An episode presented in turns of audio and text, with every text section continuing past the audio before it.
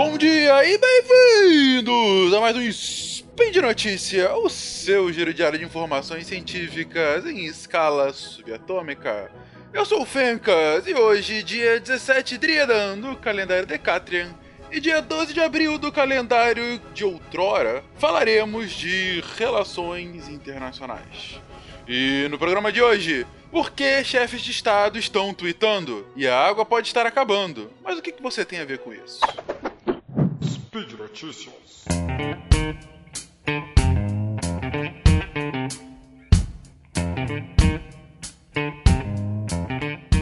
Vamos lá, queridões. O primeiro artigo que eu vou comentar aqui é o The New Public Address System Why the World Leaders Adopt Social Media, ou o novo sistema de endereçamento, por que líderes mundiais adotam a mídia social, de Pablo Barbera, da Universidade de Califórnia, e Thomas Zitzoff, da American University, que saiu na última edição da International Studies Quarterly. Uh, o ponto deles é o seguinte: a gente sempre teve comunicação em massa sendo utilizado pelos nossos líderes. Olha, desde a época dos romanos, em que eles colocavam lá as suas imagens na, no verso das moedas, isso já era uma comunicação em massa. Isso já dizia: olha, respeitem a autoridade do imperador. É, o imperador é aquele que conhece as moedas, logo ele deve ser respeitado.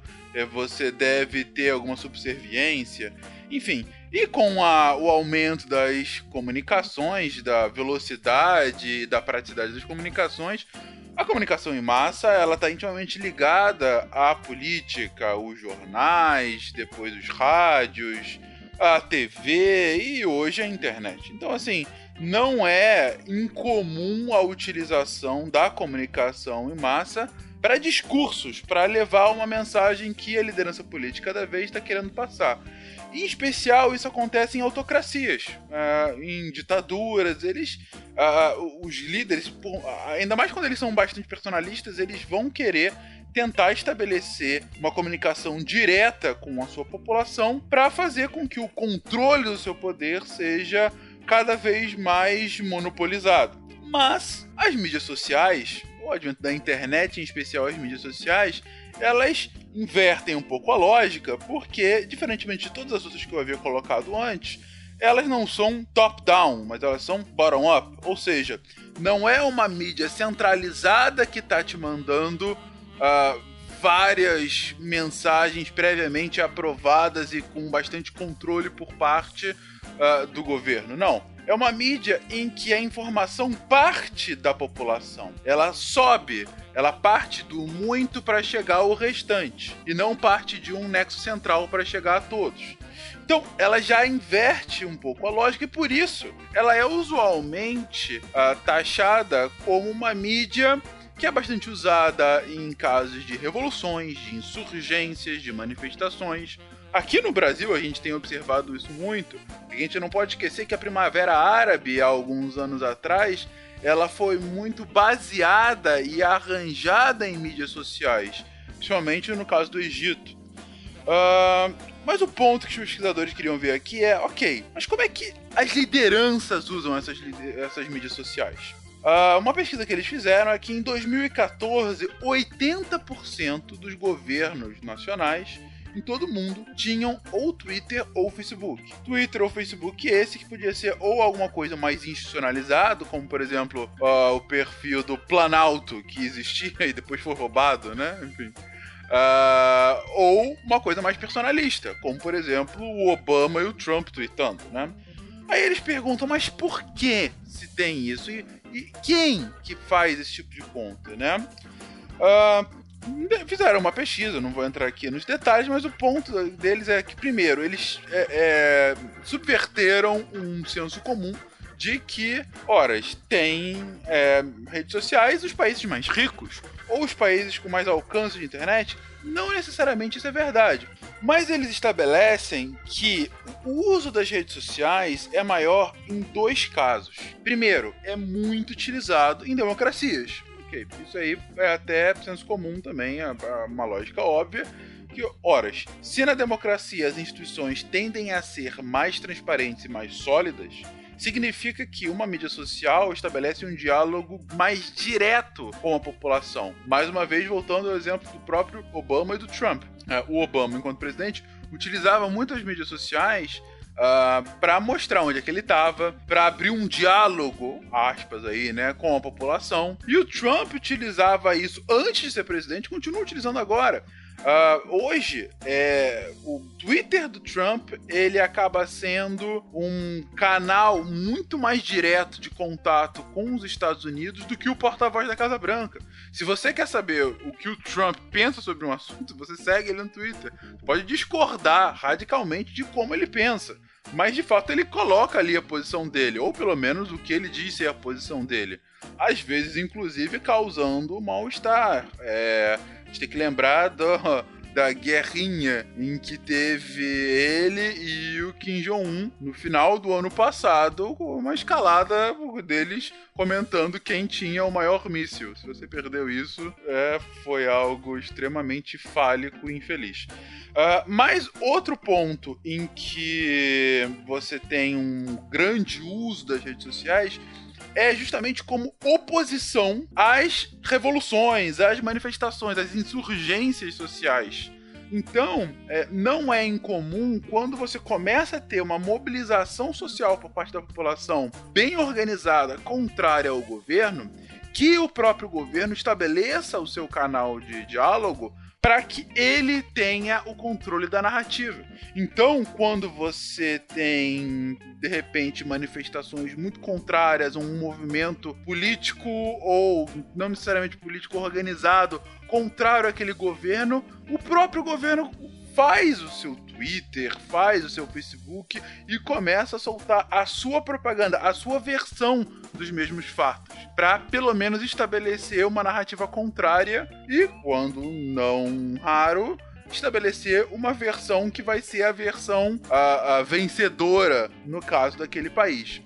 Uh, e esse estudo deles, na verdade, é um início de estudo, e eles colocam que a gente ainda tem que avançar muito nisso para entender principalmente qual é a função política das redes sociais. Por exemplo, eles colocam o caso em 2012 em que mais uma cena do conflito Israel-Palestina se deu muito no Twitter, que eles até colocam, pode ser considerada a primeira guerra de Twitter, em que depois de uma ofensiva israelense contra os palestinos, os dois lados via Twitter tentavam estabelecer qual era a narrativa vencedora. Era os israelenses atacando justamente os palestinos porque eles eram uma ameaça terrorista, ou eram os palestinos sendo agredidos covardemente pelos israelenses porque eles não aceitam a presença deles no seu território.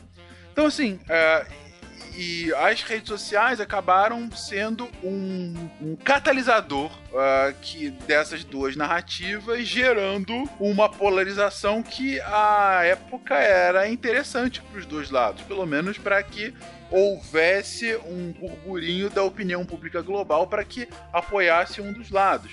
Uh, ou até a gente também entender melhor como, por exemplo, foi o impacto, voltando ao Trump, da presença dele nas redes sociais e a vitória dele nas eleições de 2016 nos Estados Unidos. Ou um terceiro caso, que é o da influência russa, com perfis e bots falsos uh, em diversos casos em que é interessante para o país. Isso já foi comprovado que você tem bots russos, alguns chineses também, principalmente russos, uh, uh, interferindo, menos interferindo, mas opinando, vamos colocar assim, artificialmente é, é, colocando pautas em redes sociais ou insuflando pautas em redes sociais, uh, mas ainda não foi medido, ainda não foi quantificado qualificado qual a influência desses bots uh, ah, para de fato alguma ação política, para de fato é, é, é, algum impacto político mais forte, né?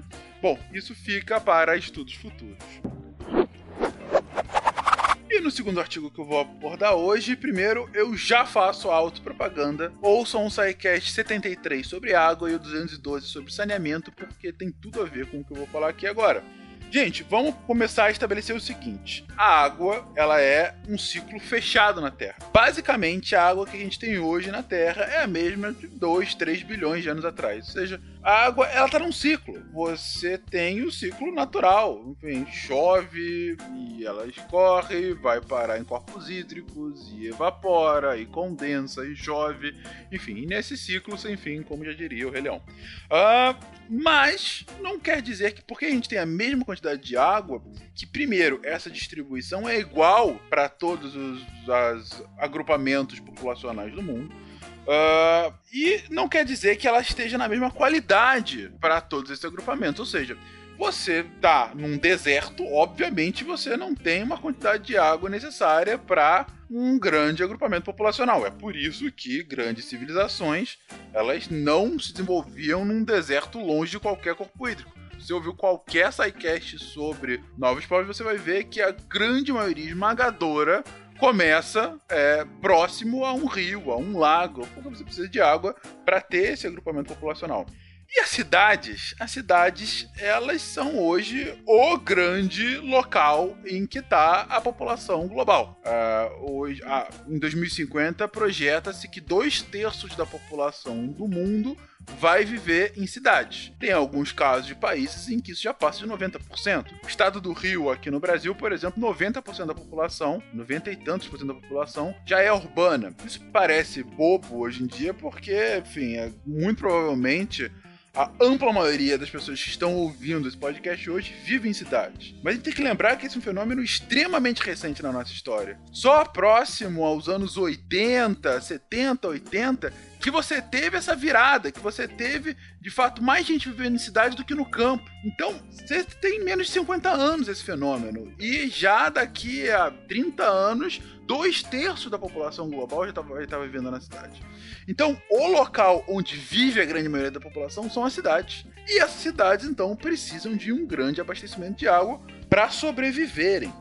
Uh, por quê? Porque a gente está falando de grande aglomeração de população. A gente está falando sobre uma infraestrutura para levar essa, essa água para a população a gente tem que levar em conta sobre a questão do saneamento. Então, como que essa água vai estar limpa para essa população? Ah, você pega, por exemplo, o caso aqui de onde eu falo, São Paulo. São Paulo hoje tem cerca de 12 milhões de pessoas somente na cidade. Se a gente for pegar a Grande São Paulo, são cerca de 20 milhões de pessoas. Gente, 20 milhões de pessoas 10% do Brasil está vivendo nesse espaço aqui que é a Grande São Paulo. Como que você vai abastecer 20 milhões de pessoas com água todos os dias? Água de qualidade. São essas as discussões que gestores públicos, que gestores de recursos hídricos têm que lidar todo dia para que uma cidade desse porte possa somente sobreviver. E é isso que no artigo Cidades e Seguranças Hídricas no Antropoceno a Joana Castro Pereira, da Universidade do Porto, e o Miguel Rodrigues Freitas, da Universidade do Minho, ambos em Portugal, eles publicaram agora no contexto internacional, justamente, primeiro, estabelecendo esse diálogo sobre como que a emergência do antropoceno, lembrando para vocês o que é antropoceno, antropoceno seria uma, a, a próxima era geológica da Terra depois do Holoceno, né? Holoceno seria uma era bem mais estável de um ponto de vista uh, climático, e, enfim, para o assentamento da população global. E o Antropoceno seria a primeira vez que os humanos eles estão interferindo tanto na biosfera que estão ocasionando mudanças na próprio ecossistema global. Então, nós hoje já podemos estabelecer que somos os principais motores das mudanças no ecossistema global, diferentemente dos últimos 4,5 bilhões de anos da Terra, em que isso era uma questão natural, que era atividade solar, atividade sísmica, uh, enfim, tantos outros elementos naturais tinham uma influência em como a Terra vive e hoje, nos últimos 200 anos a gente mudou essa lógica e hoje nós temos um impacto uh, por vezes maior do que esses elementos naturais. Por isso que já tenta se estabelecer que hoje vivemos uma nova era geológica, vivemos no antropoceno. E como que as cidades do antropoceno vão viver com todas as questões de segurança hídrica que é tão cara a elas. E mas o que isso tem a ver com relações internacionais? O ponto dos autores é que relações internacionais simplesmente não debate isso. Por quê? Isso, para quem é da área de relações internacionais, não vai ser muito novidade, mas para quem não é, é bom que se estabeleça. As relações internacionais como estudo, historicamente, ela lida principalmente sobre dois assuntos: estados e segurança. São os dois principais assuntos, é, por motivos óbvios, né? Estados, porque esse é o, o ator é, primordial no debate internacional, internacionais, entre nações, entre estados, né? E segurança, porque é o que faz esses estados viverem ou morrerem, né? Uh, mas o debate, por exemplo, de segurança entre em cidades, ele subverte isso. Primeiro, porque a gente não está falando de segurança no, no senso clássico, a gente está falando de segurança num senso mais avançado, que é o segurança a, a, do meio ambiente, vamos colocar assim. É o meio ambiente interferindo na vida. Não é uma questão de uh, pessoas matando pessoas, e sim o meio ambiente ocasionando uma queda de mal-estar e até matando pessoas. Então, o, o, a entidade da segurança é diferente. Não é mais um Estado, é o meio ambiente. E segundo, quando a gente está falando de cidade, não é mais um Estado. É um ator que a gente chama de subnacional, dentro de um Estado. Aqui a gente pode falar de paradiplomacia, que é a diplomacia entre cidades, a gente pode falar sobre atores subnacionais. Então, quando a gente está falando sobre segurança hídrica em cidades, é um assunto que é bastante relegado pela teoria clássica de relações internacionais e, por conta disso, é um assunto que muitas vezes é só visto por cientistas naturais, por biólogos, por uh, engenheiros ambientais, por sanitaristas quando é um assunto que tem um impacto direto nas relações internacionais. É, tanto do ponto de vista de, da segurança populacional que vive nessas cidades, quanto dos impactos que a falta de segurança hídrica pode ocasionar numa cidade num país. Ora, se você está querendo entender as questões atuais por exemplo, uh, na África subsaariana e o impacto que a diminuição do lago Chad uh, tem para todos os países que eram nele banhados, gente, se vocês quiserem ver, procurem aí no Google Lago Chad nos anos 70 e hoje em dia. O Lago Chad hoje não tem 5% do tamanho que ele tinha nos anos 70. Qual o impacto que você vai ter para segurança dos países, para delimitação de fronteira, para segurança alimentar e segurança hídrica dessas populações? Ou seja, é uma questão ambiental que está ocasionando uma puta discussão de segurança nesses países. Então, o, a grande mensagem do artigo e a minha mensagem para vocês hoje, que são da área de relações internacionais ou que gostam de ler, estudar, opinar, é prestem atenção nesses assuntos não clássicos, mas não por isso menos importantes. Prestem atenção em questões relacionadas ao meio ambiente e a sua interferência à lógica humana e a atores não estatais, como por exemplo cidades, ou por exemplo, como empresas têm a ver com relações internacionais, que também tem a ver com o debate de segurança hídrica. É isso, gente. Por hoje é só.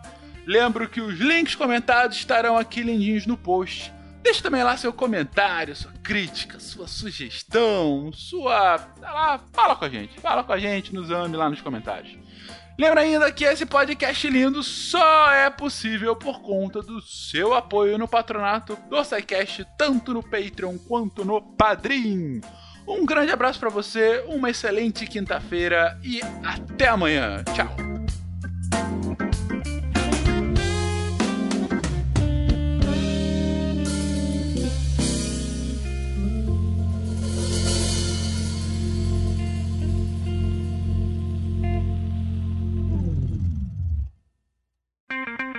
Edição por Felipe Reis.